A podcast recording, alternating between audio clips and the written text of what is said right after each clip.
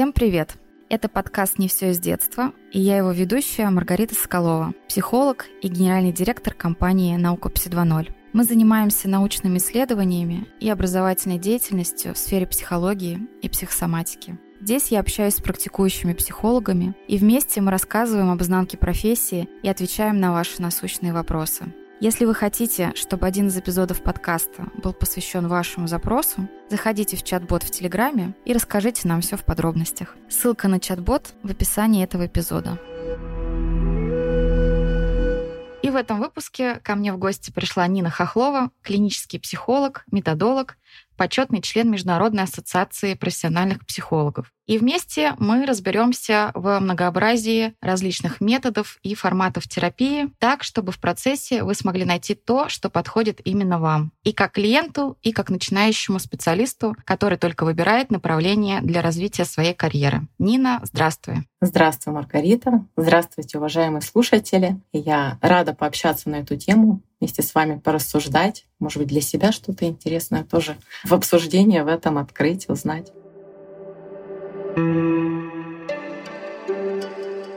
Предлагаю начать, наверное, вот с систематизации. У нас есть направления, есть методы, есть подходы, есть инструменты. Вот я предлагаю подразделить, да, и пояснить нашим слушателям, что есть что, что во что входит, да, что из чего выходит, и постараться вот так вот, в общем, разложить по полочкам эти понятия и дальше уже поговорить про каждое отдельное.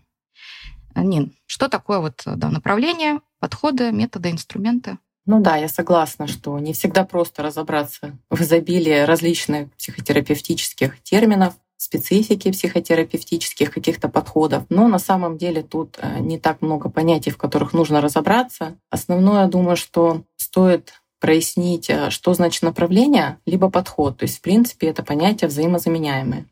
И, соответственно, как отдельные понятия выделить метод, методика и, может быть, даже инструмент. То есть, если мы говорим о направлении, то мы понимаем под этим некую концепцию или парадигму, какую-то совокупность методов, которых объединяет определенное представление о том, как устроена личность, как э, устроена психика человека и о том, как нужно вообще взаимодействовать в терапии и какие задачи решаются в терапии. И, соответственно, направление или подход подразумевается, когда мы говорим о каком-то направлении психотерапии или психологии. Например, когнитивно-поведенческая психотерапия — это направление, да, или там психодинамическое направление. Если мы говорим о методах, о методиках, часто это понятия тоже такие взаимозаменяемые. Но если глубоко смотреть в терминологию, в суть этих понятий, то небольшое различие есть. То есть если мы говорим о методе, то это скорее речь идет про совокупность каких-то определенных методик, приемов, способов решения какого-то круга задач. Если мы говорим о методике, то это более какая-то конкретная инструкция, протокол, либо способ для выполнения какой-то конкретной задачи. Ну, если взять и на примере для более ясного понимания этих понятий посмотреть, то, допустим, если мы возьмем направление телесно-ориентированная терапия, там могут быть разные методы, например, метод массажа или метод каких-то определенных упражнений. И если мы говорим, например, о направлении или подходе психодинамическом, психоаналитическом, там тоже могут использоваться несколько методов, например, там, наблюдения или, например, такая методика, как свободная ассоциация или толкование сновидений. Ну, то есть направление — это прям такая концепция, в которой, например, в рамках одного и того же направления могут использоваться несколько методов. И в рамках метода могут использоваться разные методики и инструменты. То есть методика — это больше про инструмент, про конкретный способ решения какой-то конкретной задачи. То есть правильно я поняла, что в целом направление и подход это практически взаимозаменяемые да, понятия. Однако в них есть некоторые различия, но насколько они значимы для того, чтобы нам их упомянуть? Ну, я думаю, в рамках нашей сегодняшней темы нет смысла разграничивать эти понятия, потому что, возможно, даже я в своем рассуждении по этой теме буду использовать их как синонимы. Угу. Хорошо. Таким образом, мы можем здесь подразумевать, что направление — это нечто большее, да, что включает в себе и методы, методы, и методики, и, соответственно, инструменты. Давай тогда сейчас поговорим, а, наверное, про направления. Можем ли мы выделить какой-то топ самых популярных направлений, с которых, там, может быть, знаешь, начинается все, откуда берут истоки, истоки все остальное, и э, тоже более подробно уже про них поговорим.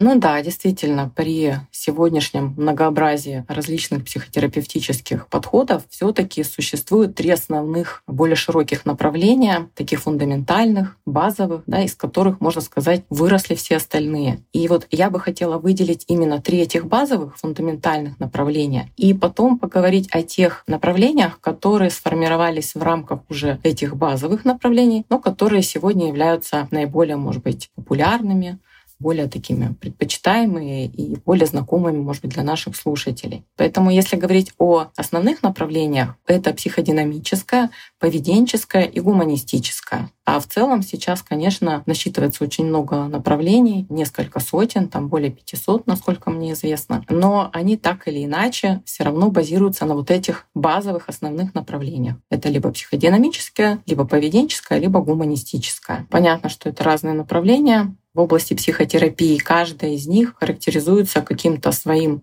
подходом к пониманию личности, а, к пониманию каких-то личностных и психических нарушений, ну и, соответственно, своими особенностями каких-то психотерапевтических воздействий. Соответственно, на этом бы я хотела сделать акцент, рассказывая об этих направлениях. Ну и коротко еще скажу, что, например, если мы говорим о психодинамическом направлении, то оттуда берут свое начало психоаналитическая а, психотерапия, аналитическая психотерапия Юнга, индивидуальная психотерапия Адлера. То есть все такие направления так или иначе связаны с психоанализом. Если мы говорим о поведенческом направлении, то из этого направления берут уже такие более известные и популярные направления психотерапии, как когнитивно-поведенческая, нейролингвистическое программирование, рационально-эмоциональная психотерапия. Я думаю, что многим знакомы эти направления. И из гуманистического направления берут свое начало такие, как экзистенциальная, клиент-центрированная, гештальт-терапия. И я думаю, что наиболее подробно как раз мы их и обсудим, потому что чаще, когда они у нас возникают и в плане пожеланий получения профессии в рамках этих направлений, ну и как-то более популярны в рамках предоставляемых услуг от специалистов в области психотерапии.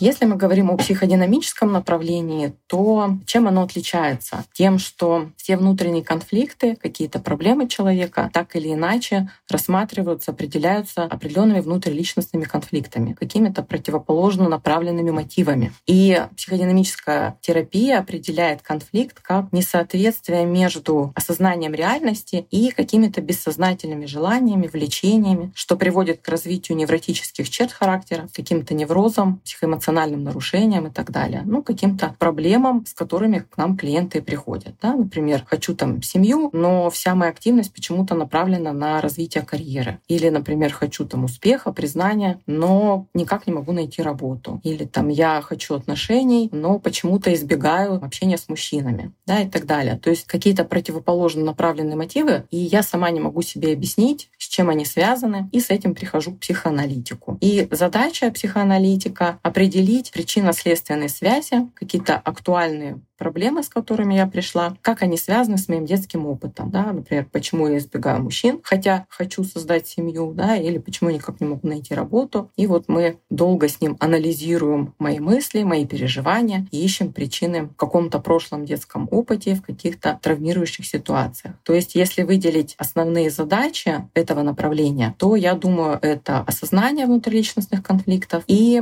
определение последствий влияния этих конфликтов на поведение поведение и, соответственно, отношения с окружающими. То есть, если в целом да, сказать про направление психодинамическое или психоаналитическое, его также называют, то мы там не ставим задачу решить конфликт да, или убрать конфликт. Психоанализ говорит о том, что так или иначе всегда внутри человека есть определенные какие-то конфликты. Задача в том, чтобы их осознать, и уже это приносит определенное облегчение, снятие какого-то напряжения. Поэтому это долгосрочная терапия для того, чтобы человек мог что-то осознать осознать, увидеть какие-то связи с его проблемами в его жизни. И, как правило, это терапия на года, Поэтому, может быть, она не так популярна сейчас у нас в современном мире, когда все хочется быстро, когда хочется все здесь и сейчас. И поэтому, может быть, даже более предпочитаемым направлением психотерапии является когнитивно-поведенческая терапия, которая как раз является выходцем из а, поведенческого направления. То есть изначально было поведенческое направление и когнитивное. То есть специалисты поведенческого направления видели свою задачу во взаимодействии с клиентами только в изменении поведения, каких-то стереотипов поведения, да, исследование каких-то поведенческих реакций, которые не позволяют человеку достигнуть каких-то целей да, или просто какого-то ощущения счастья в своей жизни. То есть там все просто. Работа только с поведением. Ребенок там демонстрирует какое-то нежелательное поведение. Терапевт рекомендую, да, вот когда это поведение проявляется у ребенка, вы его не подкрепляете, не давайте никаких эмоций. Когда ребенок проявляет какое-то желаемое поведение, тогда вы даете эмоцию, как-то его подкрепляете, и, соответственно, оно у ребенка закрепляется и становится доминирующим. Да? И в отношениях тоже, если там, например, приходит женщина с запросом, что ей не нравится, как, например, муж себя ведет в какой-то ситуации, то такой поведенческий терапевт выясняет, что конкретно он делает, какие конкретно поведенческие реакции демонстрирует, а что делает сама женщина, клиентка в этой ситуации. И они обсуждают и решают, знают, какое поведение, допустим, должна она поменять для того, чтобы изменились взаимоотношения с мужем. С поведенческим подходом разобрались. А расскажи, как все работает в когнитивном. В чем отличие?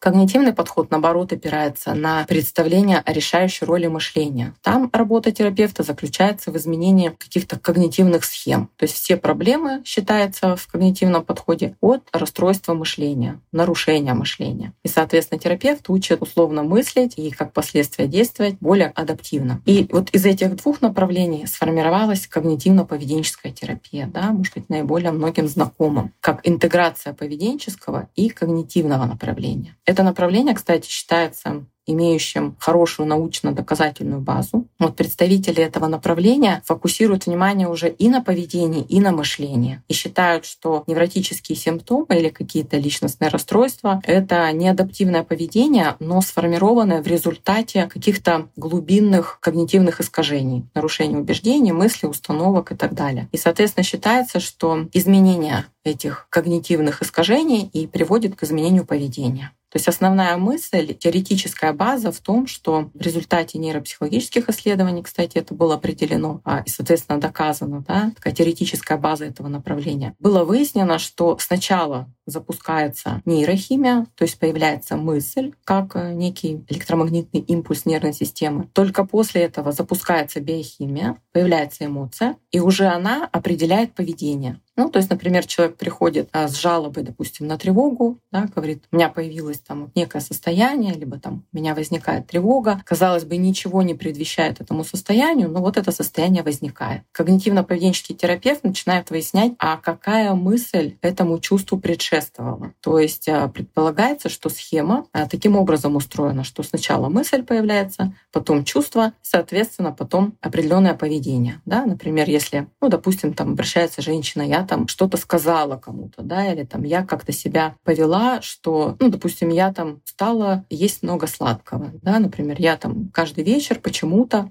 раз, например, и там объедаюсь на ночь, да, хотя мне раньше это было не свойственно. Или я там начала принимать алкоголь, или я там, не знаю, накричала на ребенка. Ну, то есть запросом приходит на какое-то нежелательное поведение. Когнитивный терапевт выясняет, а какое чувство предшествовало этому поведению. Да? И, например, вот перед тем, как ты там съела целый торт, какое у тебя было чувство. Женщина, например, вспоминает, что она там почувствовала себя, не знаю, какой-то ненужности, безысходности и так далее. Да? И далее терапевт выясняет, а какая мысль этому предшествовала. Это самая главная задача — определить, какая мысль стоит у истоков рождения вот этого поведения. Да? Например, она вспоминает, что она, прежде чем почувствовала чувство безысходности или там тревоги или страха, она вспоминает, что, например, она подумала, что муж может от нее уйти, да, или там что-то может произойти. То есть всегда изначально какая-то мысль за всем этим поведением и чувствованием лежит. Соответственно, осознание вот этой связи, определение этой мысли, этих убеждений, да, провоцирующих определенные эмоции, а соответственно и так называемое нежелательное поведение, и работа с этим мышлением. То есть терапевт выясняет, откуда эта мысль появилась, почему ты так решила, почему ты так подумала, а что если это не так. То есть работа заключается условно перепрограммирование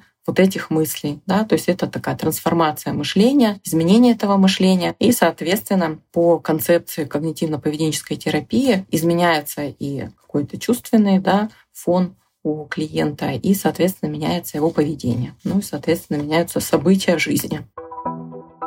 Следующее направление, которое тоже является таким базовым основным, это гуманистическое направление. То есть я напомню, основные это психодинамическая, поведенческая или вот когнитивно-поведенческая, о котором я сейчас рассказала, и гуманистическая, которая выделилась как протест против психоанализа и поведенческого подхода. И это направление исходит из признания определенной уникальности личности человека. Это направление говорит о том, что человек уникален, что он изначально самодостаточен, что реальность конкретного человека — это ну, только реальность его мировоззрения. То есть какая у человека картина мира, то для него и есть реальность. И, соответственно, изменение картины мира ведет к изменению каких-то процессов в реальности, соответственно, изменению в жизни. Это направление в качестве основной потребности рассматривает потребность самоактуализации, самореализации. То есть какие-то невротические нарушения, психологические проблемы возникают при несоответствии я концепции, да, то есть представления человека о себе, о других, о мире и реальности, то есть тем, что происходит в его жизни. И, соответственно, проблемы определяются условно как следствие невозможности проявить а, где-то себя, свои потребности, свои ценности да, и реализовать их в жизни. Соответственно, психотерапия этого направления психолог работает с клиентом с такими задачами, как э, личностный рост, восстановление контакта со своими частями, какими-то сторонами личности, освобождением от стереотипов, каких-то установок из серии «что я должен», «что я обязан», и переключение на приоритеты, а что я хочу, а что для меня лично важно, а что соответствует вот этой моей так называемой я-концепции. То есть приоритет на заботе о себе, своем саморазвитии, своем самовыражении. И, соответственно, данный подход ориентирован в целом на представление о человеке как изначально хорошим, добрым, креативным. Да?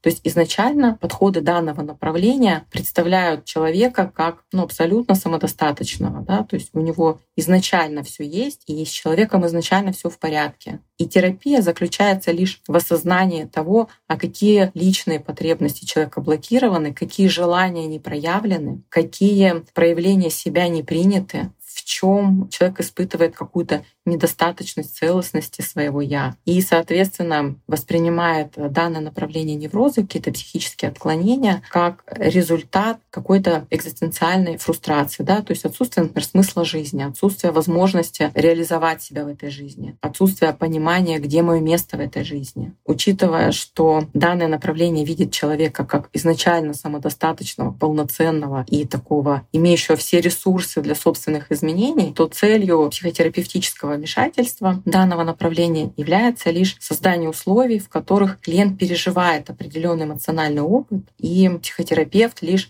способствует осознанию и принятию себя да, клиентом, помогает создать условия, в которых комфортно э, клиент может сам для себя осознать и определить смысл своей жизни, да, способы реализации этого смысла жизни. То есть это такие вопросы духовного плана да, и самореализации, поиска в себя, личностного роста. То есть вот эти задачи, может быть, более такие свойственные для решения именно в рамках этого подхода. Да, если говорить об определении клиентами, в какое направление мне пойти, да, какого специалиста, какого направления мне лучше найти для решения моей задачи, для какого-то конкретного запроса. Да, я уже поняла, что я сегодня буду преимущественно слушать, но иногда, конечно, встревать со своими вопросами.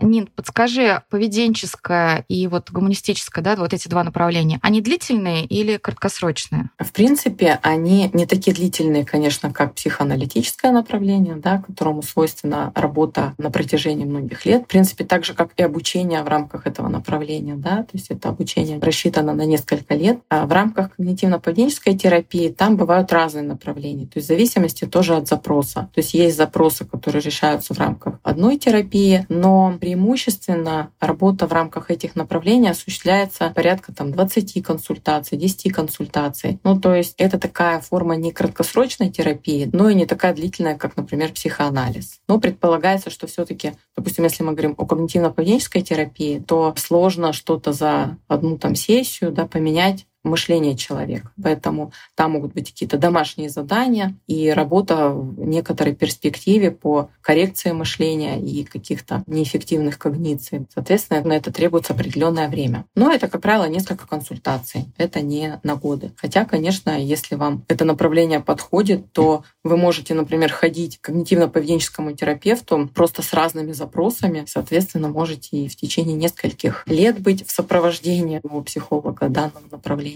Ну, просто приходить, например, с разными запросами. Угу. Ну вот, кстати, если мы рассматриваем НЛП как часть когнитивно-поведенческой терапии, то, конечно, даже вот, честно говоря, и за одну консультацию можно увидеть очень хорошие изменения через изменения как раз э, каких-то, да, опять же, как мы говорили, когнитивных искажений, убеждений и вот, ну, скажем так, проработки и прописывания этого нового опыта на различных там нейроуровнях. Ну да, именно НЛП отличается такой скоростью решения проблемы, да, потому что чаще и к техникам НЛП и обращаются с такими какими-то конкретными задачами, и, соответственно, полагают и быстрое их решение. То есть это в процессе уже терапии изменение какой-то определенной реакции на какое-то событие. Да? Например, публичное выступление у меня вызывает тревогу, мы с терапевтом поработали, поменяли реакцию, да? я там представляю, воображаю себе ситуацию, моделирую, что я там выступаю на сцене, и, соответственно, условно перепрошиваются мои реакции в рамках подобных ситуаций. То есть, да, есть такие техники, которые прям работают быстро и решают конкретно конкретные задачи.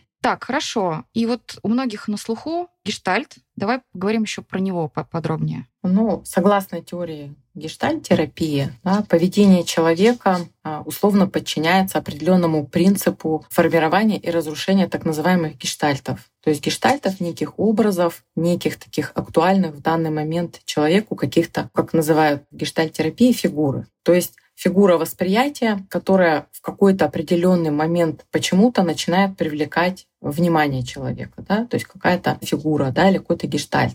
То есть в зависимости от актуальной потребности что-то для меня становится словно фигурой восприятия, а что-то становится фоном. Ну, то есть, например, если я хочу есть, то я начинаю везде видеть еду. Или, например, я не могу забеременеть, соответственно, везде вижу беременных. И, соответственно, психологические проблемы с точки зрения гештальт-терапии возникают там, где вот эти гештальты имеют так называемое незавершение, да, какую-то незавершенность, то есть неудовлетворение какой-то определенной потребности. Где-то я не выразил, например, злость да, на какого-то человека, который у меня провоцировал это чувство. И я там, например, на работе руководителя не смог, например, проявить свои эти чувства, там злости, а пришел домой и там попинал кошку, да, если кошку не попинал, то здесь уже может начать развиваться какое-то невротическое проявление. И, соответственно, задача гештальтерапии в помощи клиенту осознать вот эту потребность, которая условно спрятана за каким-то поведением или состоянием, четко ее сформулировать и завершить, да, реализовать, удовлетворить. То есть в терминологии гештальтерапии называется закрыть гештальт. Я думаю, что это понятие такое многим знакомым, да, и часто уже просто даже в обиходе в общении встречается эта формулировка «закрыть гештальт». Ну, то есть закрыть какую-то задачу, да, в том числе это могут быть какие-то незавершенные дела, либо какие-то затянувшиеся переживания. И, соответственно, вот гештальт-терапия работает с вот этими непроявленными потребностями неудовлетворенными и с завершением каких-то вот незавершенных дел, непрожитых чувств, незакрытых каких-то важных задач для человека. И основной метод или методика гештальтерапии — это осознание здесь и сейчас. Да? То есть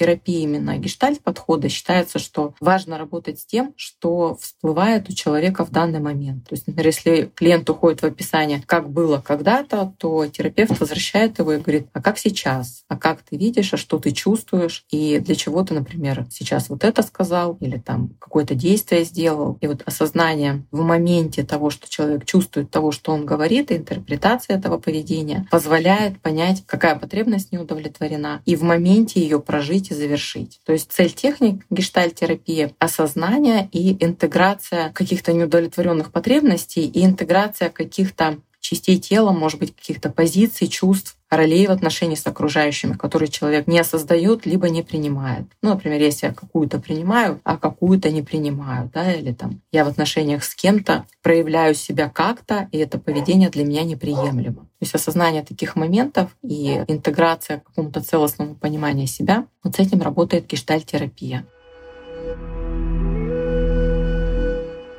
Нина, а давай, может быть, знаешь, еще проговорим про длительную терапию, краткосрочную терапию. А вот в чем ценность каждой из них, да, и когда, в каком случае, какой подход мне выбирать, да, то есть всегда ли делать выбор в сторону краткосрочной терапии, да, более быстрых результатов, или где-то, знаешь, э, есть, например, наибольшая ценность. Давай попробуем для наших слушателей вот еще вот это вот раскрыть. Ты знаешь, сложно сказать, что, например, есть какие-то конкретные запросы, какие-то конкретные психологические проблемы, с которыми, например, работает только этот подход, да, или только этот подход. Я думаю, что скорее здесь лучше выбирать исходя из своих индивидуальных особенностей. То есть, например, кому-то свойственно анализировать, размышлять, осознавать, что с ним вообще происходит, обдумывать свои какие-то реакции, свои какие-то чувства, да, обсуждать это с кем-то. И у человека нет задачи, например, решить конкретно определенный запрос, и, может быть, даже он не очень понимает, что с ним просто человеку свойственно, да, вот склонность анализировать все, что с ним происходит, да, изучать причины того, что с ним происходит. И нет какого-то конкретного запроса, который ему нужно решить прямо здесь и сейчас. Да, или знаешь, как это, хочется иногда об кого-то поразмышлять, да, то есть об кого-то да. так вот покалиброваться. Да, или просто, например, я вот такой человек, мне это свойственно, а, допустим, в моем окружении нет таких людей, кто бы там постоянно меня слушал, постоянно мне задавал какие-то уточняющие вопросы, да, вообще как-то вступал в диалог со мной относительно моих чувств и переживаний. Вот тогда это, я думаю, психоаналитическая терапия, когда ты приходишь, ты там можешь годами что-то обсуждать, периодически что-то осознавать. Такое, знаешь, приятное занятие, вот просто говорить о себе, да? годами разговаривать о себе. Ну да. В своих наблюдениях, размышлениях, что-то новое узнавать, да, как это вот у меня, а ну вот так вот. И тебя внимательно слушают при этом. Да, да. То есть я думаю, что здесь скорее вот вопрос личностных особенностей. Людям, которым свойственно больше, знаешь, такой интеллектуальной частью своей воспринимать вообще действительность. Ну, например, формулировать конкретные цели, определять для себя, а что мне нужно, что мне важно допустим, получить в ближайший год. Или, допустим, я хочу там конкретно, понимаю для себя, что я хочу, но не знаю, как к этому прийти. Да? То есть такие люди, э, мыслители, да, некоторых еще их называют головастики, то есть они такие склонны все познавать через какие-то мыслительные операции, да, строить какие-то планы, формулировать цели и определять для себя конкретные пути достижения этих целей. Да? И, например, люди такие очень конкретные, которые, например, точно знают, что вот это мне нужно, а вот это это мне, например, не важно, да, или, допустим, я сейчас хочу получить ну, там решение вот этой цели, например, я там должен повысить свой доход там, в течение такого-то времени, да, или у меня там проблемы со сном, я это точно осознаю, я это понимаю, но я просто не знаю, что с этим делать. А здесь вот когнитивно-поведенческая терапия, думаю, очень хорошо подойдет. Вообще это такое направление, которое, конечно, решает много запросов и может решить их достаточно быстро. То есть сформулировать конкретно, какое поведение меня не устраивает, понять, какие мыслительные конструкции к этому приводят. Если человек такой организованный, ответственный, способен работать со своим мышлением, выполнять определенные какие-то такие когнитивные упражнения, да, то вполне он может достичь определенных целей посредством когнитивно-поведенческой терапии. И если говорить о, допустим, гуманистических направлениях, да, то, наверное, это запросы на тему поиска смысла жизни, например, самоопределения, ответов на вопросов, куда мне пойти, что для меня важно в жизни. Ну, то есть это такие более экзистенциальные вопросы, более такие вопросы про духовность, про самоактуализацию. Вот. Но это тоже, допустим, не всем подходит, мне кажется. Поэтому здесь вопрос даже не какой запрос какому терапевту нести, а вопрос, что мне больше подходит, какой формат вообще взаимодействия. Причем, кстати говоря, современные методы психотерапии, они уже более такие интегрировавшие в себя различные направления. Да? То есть сейчас методы, которые уже появились намного позднее вот этих основных базовых направлений, да, психодинамического, э, гуманистического и поведенческого, то есть современные методы, они такие уже интегрируют что-то из этого направления, что-то из этого направления, что-то из этого. Ну, как пример, например, метод ПСИ 2.0. Если говорить о методе ПСИ 2.0, это авторская методика, я думаю, тоже уже многим знакома. И ее специфика в психосоматической коррекции симптома через понимание взаимосвязи психики да, и всего, что с этим связано, мировоззрение, убеждения, ценности, жизненный опыт человека с конкретными телесными реакциями и проявлениями. Соответственно, работая с телесными симптомами, осуществляется изменение восприятия, каких-то мыслительных убеждений, установок, да, то есть условно картины мира человека. Хотя эта методика ну, звучит как психосоматическая коррекция симптома, да, при этом мы знаем, что эта методика используется в работе с разными запросами, потому что здесь имеет место быть интеграция ну, практически всех перечисленных сегодня направлений. Да, это и когнитивно-поведенческая терапия, и психоаналитическая, это и гипнотерапия, и телесно-ориентированная психотерапия и даже системная психотерапия, которая рассматривает все, что происходит в жизни человека, все есть система, да, то есть все через призму системы. Когда психотерапевт строит генограмму системы конкретного клиента, и любой запрос рассматривается как нарушение закона функционирования этой системы. То есть я так немножко поясню, потому что сегодня это направление у нас не звучало психотерапии. То есть вот эти направления грамотно интегрированы в один подход и так называемый метод ПСИ 2.0. Метод ПСИ 2.0 предполагает работу, соответственно, и с мышлением, и с эмоциями, да, и с поведением, и внесением телесных изменений в реакциях на события. То есть через образ проблемы какого-то конкретного запроса терапевт идет в какой-то опыт, какое-то травмирующее событие, ищет, что привело к этой проблеме, да, и там меняет реакцию, либо решение, либо какую-то стратегию, да, вносит эволюционный шаблон, и человек уже как-то по-другому реагирует на события в своей жизни, открывает у себя новые возможности, новые стратегии. Поэтому здесь а, этим методом работают и с проблемами в здоровье, да, какими-то болезнями, диагнозами, также с разными состояниями, чувствами, со страхом и с тревогой, и с потерями, и проблемы в отношениях, и финансах, в бизнесе. Вот, поэтому здесь целый спектр клиентских запросов может быть. Ну, опять же, потому что здесь интегрированы разные направления. Есть ли противопоказания не знаю, может быть, отдельно к какому-то из направлений, да, к участию в этом направлении, или в целом, да, к психотерапии. Давай осветим еще вот этот момент. Ну, кстати, да, хорошо, что ты об этом спросила, потому что действительно противопоказаниями психотерапии к работе вообще психологического консультирования являются психические заболевания, шизофрения, да, и разные расстройства биполярные, да, разные психические расстройства, именно заболевания, да, и, соответственно, что еще является противопоказанием? Ну, если человек находится в алкогольном или наркотическом опьянении. И, например, если мы говорим о телесно-ориентированной психотерапии, то там важно понимать, понимать, что период обострения каких-то хронических заболеваний, да, либо травм, требующих какого-то, скорее, медицинского вмешательства, то здесь тоже важно не терять вот эту грань и понимать, что есть все таки сфера медицинской практики, да, и что даже если человек пришел с какой-то тебе болью, то важно доносить до понимания человека, что важно еще и проходить обследование какое-то с точки зрения ну, медицины. То есть некоторые заболевания предполагают вмешательство именно медицинского. Спасибо.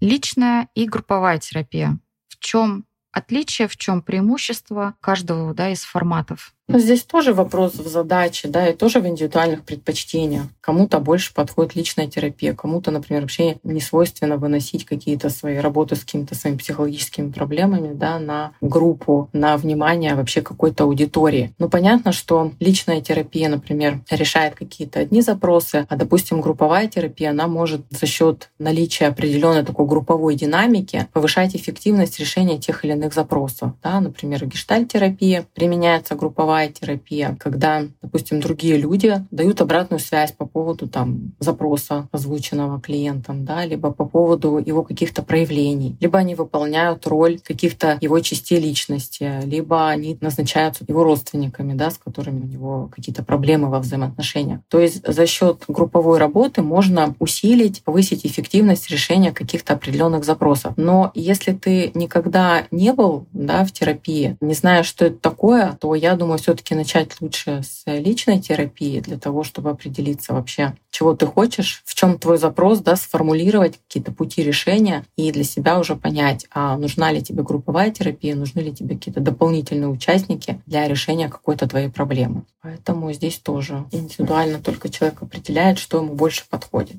Ну да, здесь, наверное, только путем пробы, да, можно понять, подходит ли групповая терапия, комфортно ли, ну, скажем так, поддерживает ли это или наоборот. Ну да, я думаю, что это только пробовать, заходить в какие-то групповые взаимодействия, понимать, как это работает и насколько ты можешь там решить свой конкретный запрос. Потому что здесь тоже можно и с психосоматическим запросом зайти в групповую работу. Вот можно и с проблемой в отношениях зайти в групповую работу. Но здесь очень индивидуально. Поэтому я думаю, что Начать лучше с личной терапии, но и групповую можно попробовать, и тогда только посмотреть, насколько тебе это подходит. Да, и причем здорово пробовать, э, ну, не единожды, скажем так, да, а вот в разные периоды жизни. Ну и в целом групповые форматы тоже разные бывают, да, бывает групповая терапия, да, такие терапевтические круги, а бывает еще групповая работа в виде тренингов различных, да, когда происходит еще какой-то обучающий процесс, некое общение. Ну, на самом деле, это очень интересный формат. Очень здорово, если его да, тоже попробовать впустить в свою жизнь. Ну да, скорее, если говорить об обучении, то, конечно, это там уже, безусловно, дополнительные какие-то возможности открываются. Хоть какой-то специалист, да, который желает усилить какие-то свои компетенции, которые вообще не связаны там, с психологической практикой, с профессией в области психологии, а просто хочет развить у себя какие-то навыки. Ну, не знаю, например, там навыки коммуникации, да, или там прокачать себя в сфере конфликтной компетентности. Поэтому, да, вопрос задачи.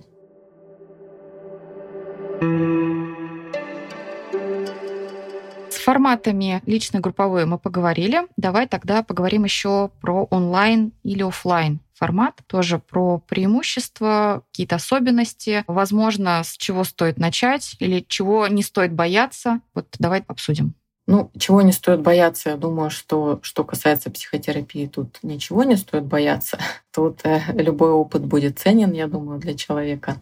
Ну, если, конечно, его реализует этот опыт профессиональный психолог или психотерапевт. Если говорить о онлайне и офлайне формате, то я думаю, здесь опять же кому что больше подходит и это касается и самого специалиста, да, и касается клиента, который приходит за психологической какой-то услугой. То есть кому-то, например, проще зайти через онлайн, потому что более такое, может быть, защищенное пространство, когда я сижу у себя дома, да, я понимаю, что сейчас позвоню психологу, мы с ним там начнем работу. Если мне что-то не понравится, я там проще говоря, выключила телефон и нет психолога, да, то есть более такая, может быть, защищенная история. При этом, конечно же, решение каких-то психологических запросов, оно прекрасно реализуется и, возможно, в онлайн-формате. Тем более в современном мире, когда мы перешли на онлайн, многие убедились в том, что психотерапия, она конечно, эффективно и через онлайн-формат. Вопрос в том, насколько специалист готов установить рапорт по такому формату связи, да, насколько установить именно контакт и держать человека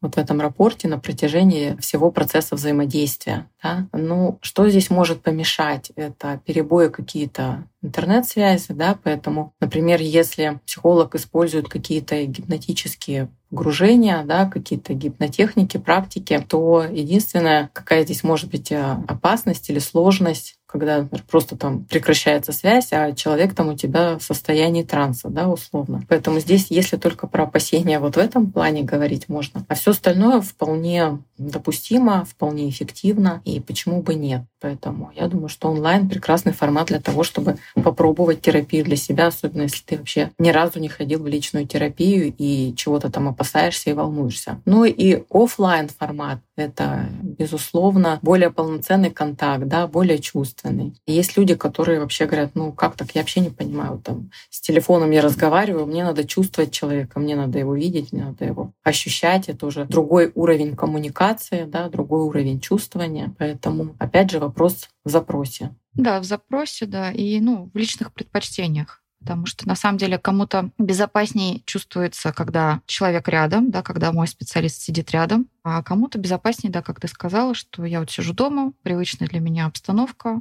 мне комфортно, я нахожусь в родных стенах, да, что называется. И да, и офлайн формат, конечно, дает самому специалисту больше еще возможностей, если мы говорим про какие-то дополнительные, ну, например, там, да, телесно-ориентированные, если мы говорим какие-то инструменты с этим связанные, где можно именно ну, прикоснуться, да, то есть какое-то осуществить такое вот кинестетическое, скажем, воздействие. Но в целом оба формата рабочие. Тут каждый, да, выбирает для себя предпочтительный вариант. Ну да, то есть если нет задачи такой, как физический контакт, скажем так, то в принципе все остальные задачи можно вполне реализовать через офлайн формат. Сейчас предлагаю вот что сделать. К нам в чат-бот приходят различные вопросы, и часто наши слушатели задают вопросы касательно зависимых, созависимых отношений, да, как из них выходить, что делать. Это достаточно общий вопрос, да, такой достаточно широкий, но я предлагаю на этом примере рассмотреть как раз направление, которое мы обсуждали, и как в каждом из направлений специалист будет работать, да, то есть через что будет происходить работа. Ну, я предполагаю, что решение этого запроса в разных направлениях а, будет строиться, конечно же, немножко по-разному. Если мы, например, рассматриваем решение этого запроса через когнитивно-поведенческую терапию, то, вероятнее всего, терапевт будет задавать вопросы относительно того, что, а, ну вот, э, в созависимых отношениях, например, ты как, допустим, жена, как женщина, реализуешь какое-то поведение, да, или там, что конкретно в этих отношениях тебя не устраивает либо там поведение твоего мужа, и тогда какие-то твои реакции или какие-то твои ощущения. То есть что не так в этих созависимых отношениях? Что конкретно тебя не устраивает, да? То есть что конкретно ты хочешь поменять? Ну, условно говоря, определяют, что является как бы таким неэффективным, неадаптивным поведением каким-то или каким-то реакциям или ощущениям, которые вызывают вот этот вот диссонанс, да, и желание что-то поменять. И, соответственно, я думаю, что КПТ-терапевт будет выходить на то, какие за этим поведением в этих отношениях, да, проявлением в этих отношениях, какие там чувства стоят, то есть какой ты себя чувствуешь в этих отношениях, какая ты в отношениях, например, с этим мужчиной. И когда там, женщина определяет, какое она себя чувствует, терапевт подводит к тому, а какие мысли, какие убеждения тебя приводят к тому, что ты начинаешь себя так чувствовать. Условно говоря, я, например, в этих отношениях чувствую себя там пустым местом, да, или там я чувствую себя никчемной. А в какой момент ты начинаешь чувствовать себя никчемной? Например, о чем ты думаешь до того, как ты начинаешь себя так ощущать. То есть какие мысли, какие умозаключения или там представления о семье приводят тебя к вот этим чувствам, да, или там представления о взаимоотношениях. И выясняются, какие есть убеждения у, допустим, этой клиентки относительно отношений в целом. Да? Например, вдруг выясняется, что для нее, например, мужчина — это, допустим, там, не знаю, в принципе опасность. Да? Мужчина — это, например, человек, которому я должна всегда угождать, неважно, чего на самом деле хочу я. Или, например, допустим, там, если мужчина меня бьет, то это нормально, значит, он меня любит. И тогда идет работа с вот этими базовыми убеждениями, их коррекция, их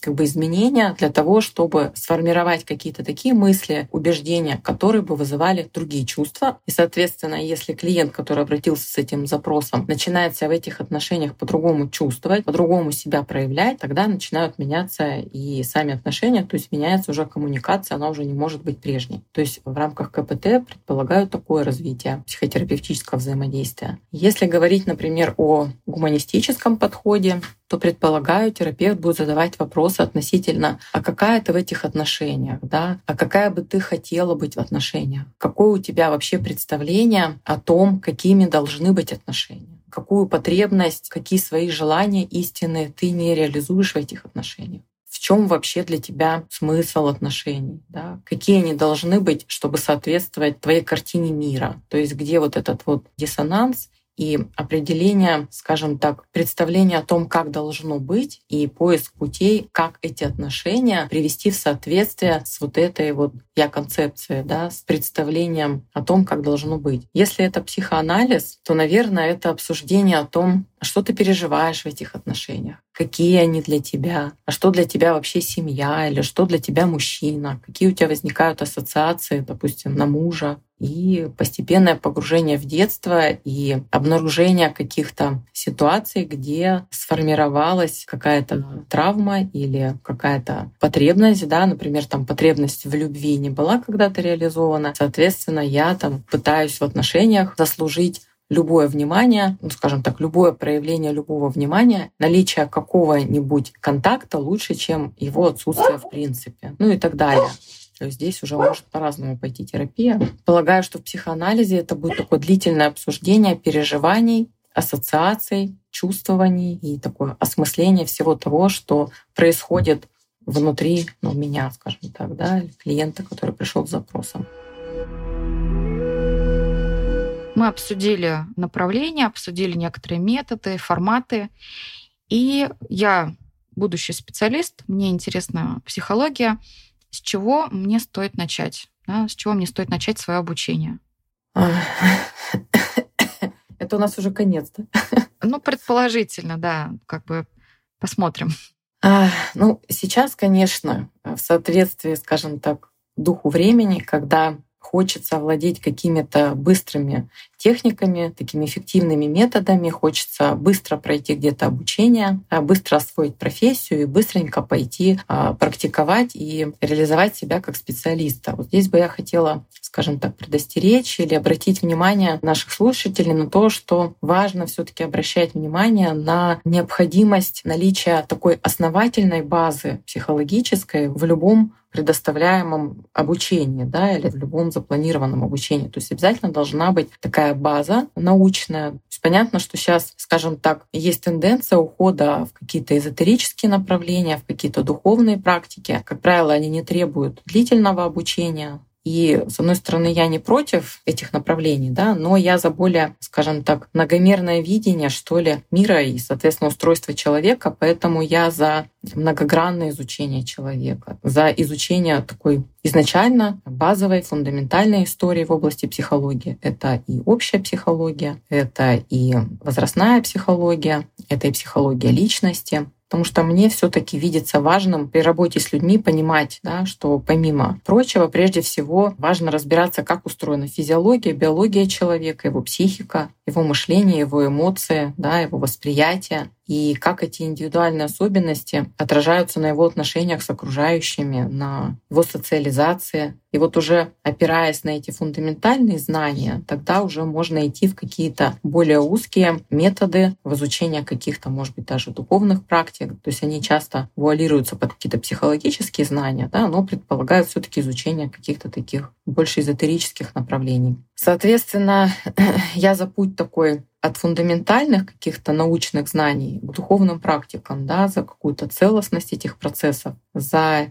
единство изучения или познания и духовности, и материальности, да. Поэтому я в первую очередь за получение базовых знаний. И, кстати, обучение, например, наука ПСИ 2.0 как раз и предполагает такой подход, где сначала изучаются осваиваются конкретные базовые научные дисциплины, и только потом происходит освоение конкретного метода и, соответственно, уже практика в рамках этого метода, то есть изучение и овладение этим методом. И поэтому, прежде чем пойти в какое-то узкое направление, я бы рекомендовала любому начинающему специалисту погрузиться сначала в освоение таких общенаучных фундаментальных знаний психологии. И только потом для себя, изучая вот эти общие, получая вот эти общие знания, для себя определить, а какое может быть направление мне более близко, да, соответственно, с какими-то моими индивидуальными особенностями или какими-то профессиональными предпочтениями. И уже тогда будет проще определиться с выбором конкретного метода или направления. Или это будет телесно-ориентированная терапия, да, потому что, допустим, я там интересуюсь какими-то телесными практиками, или это будет, например, когнитивно-поведенческая терапия, да, если я так склонен больше всего в своей жизни рационализировать, ставить конкретные цели и понимать, путь достижения этих целей и так далее. Психолог — это, в принципе, такая профессия, которая предполагает постоянного развития. И выбирая направление обучения, стоит помнить о том, что если я только в начале, да, то впереди можно и менять эти направления, да, изучать там то одно, то другое, как-то расширять свой инструментарий и а, изучать разные методы, разные техники, разные инструменты. Но, как я уже сказала, изначально важно владеть именно базовыми научными фундаментальными психологическими знаниями, такие как общая психология, такие как психология личности, социальная психология и так далее. И знаешь, что я еще хотела пояснить? То есть мы говорили, что есть направление, есть метод, есть инструмент. Я бы хотела здесь еще проговорить как раз про разницу между инструментом и методом и направлением то есть, например, да, мы можем посмотреть э, вот, арт-терапию. Арт-терапия это может быть как инструмент. Например, я беру мак-карты и использую их в своей работе. Это как мой инструмент. А может быть арт-терапия как вот целое направление, которому обучаться несколько лет. То же самое, например, если мы говорим про телесно-ориентированную терапию. Я могу использовать какой-то конкретный инструмент узкий, например, поработать да, с дыханием да, человека. А могу пойти отучиться, и это тоже будет обучение такое длительное. Вот, Нин, есть ли здесь что-то тебе тоже добавить, расширить вот эту разницу, подчеркнуть между инструментами и э, таким более длительным обучением, когда мы становимся специалистом вот в этом направлении? Ну вот да, как раз при выборе, куда пойти учиться, здесь как раз важно понимать, что да, у нас сейчас есть э, такая техническая возможность пойти на какой-то курс, например, там арт-терапия, овладеть теми же мак-картами и пойти решать запросы психологические людей, которые там к тебе обращаются, как казалось бы специалисту, у тебя вот есть документ, что ты там специалист в работе там, с мак-картами, или как там звучит твоя профессия новая. Технически такая возможность есть. Но с точки зрения профессиональной этики, а, на мой взгляд, это не соответствует вообще базовым представлениям о требованиях к специалисту, психологу, профессионалу, потому что прежде чем овладеть тем или иным инструментом, важно вообще понимать, как устроена психика человека, как вообще устроена биология человека и вообще, например, какие может последствия иметь внедрение той или иной техники какой-то, применение какого-то инструмента, понимать, что, например, какой-то инструмент может, допустим, вызвать какие-то проявления у человека, например, психические, с которыми вы просто не будете знать, что делать. Или, например, вы пойдете куда-то туда, куда вообще у человека запроса не было, да, у него там вообще запрос другим связан. То есть прежде чем взять инструмент, ну, не знаю, так же, как у хирурга, да, то есть я, например, понимаю, что скальпелем можно чего-то там надрезать и чего-то там вырезать, а если я не имею базовых знаний, как устроен человек, как устроено его тело и что потом с этим делать, я бы такую параллель в голове имела, что психолог — это так же, как хирург. То есть вопрос в том, как ты этот инструмент, насколько ты его грамотно и профессионально можешь использовать. И не можешь ли ты им навредить, и можешь ли ты вообще понимать, допустим, определять, а нет ли у этого человека каких-то таких психических расстройств, которые ты можешь просто усилить воздействием на него своим этим инструментом. И что ты потом будешь делать, ну, как бы вопрос к твоей такой ответственности профессиональной. Поэтому прежде чем пойти изучать конкретные инструменты, я рекомендую изучить сначала общую базу психологических знаний. Арт-терапия — это очень большое направление. У нас тут и сказкотерапия, и терапия песком, и пластилином, и ну, в целом, да, терапия искусством, там и музыка, все что угодно может быть. Поэтому можно какой-то конкретной техникой владеть, да, а можно пойти изучать более широко это направление. Да, это уже именно психотерапия как направление. Поэтому лучше идти изучать базу и только потом конкретные инструменты и техники. Да, и мне представилась такая метафора, да, когда мы так красиво э, нанизываем бусинки, да, и получается у нас такое красивое ожерелье из разных инструментов, из разных методик, и мы можем уже выбирать, что конкретно под каждый запрос, под каждого клиента будет более эффективным, более уместным и таким, да, более терапевтичным. Ну, конечно, когда ты владеешь базовыми знаниями, и когда у тебя есть разные инструментарии, ты когда понимаешь, как устроен тот или иной метод и в чем специфика того или иного психологического направления, да, тогда ты, конечно, можешь это все интегрировать в своей профессиональной деятельности и более эффективно работать с конкретным каким-то запросом конкретного клиента и понимать, что с этим, например, подойдут. В работе с этим я, например, могу использовать мак-карты, да, а с этим, например, я лучше применю какую-то другую технику. В этом уже есть профессионализм, а чтобы проявить свой профессионализм, конечно, важно обучаться и познавать разные методы, разные направления, разные техники. Главное начать с основного, с базовых фундаментальных психологических знаний.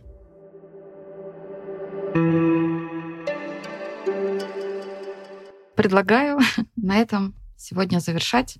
Нина, спасибо тебе большое за беседу.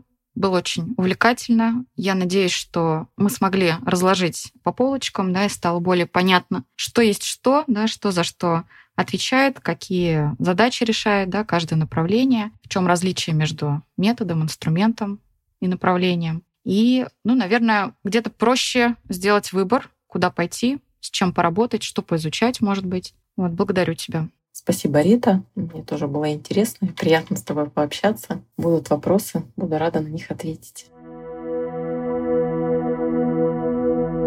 Ну а с вами был подкаст «Не все из детства». Подписывайтесь на нас на всех подкаст-платформах, оставляйте отзывы на Apple подкастах и CastBox, ставьте сердечки на Яндекс Музыке. А мы услышимся снова уже в следующем выпуске и продолжим разбираться, действительно ли все из детства.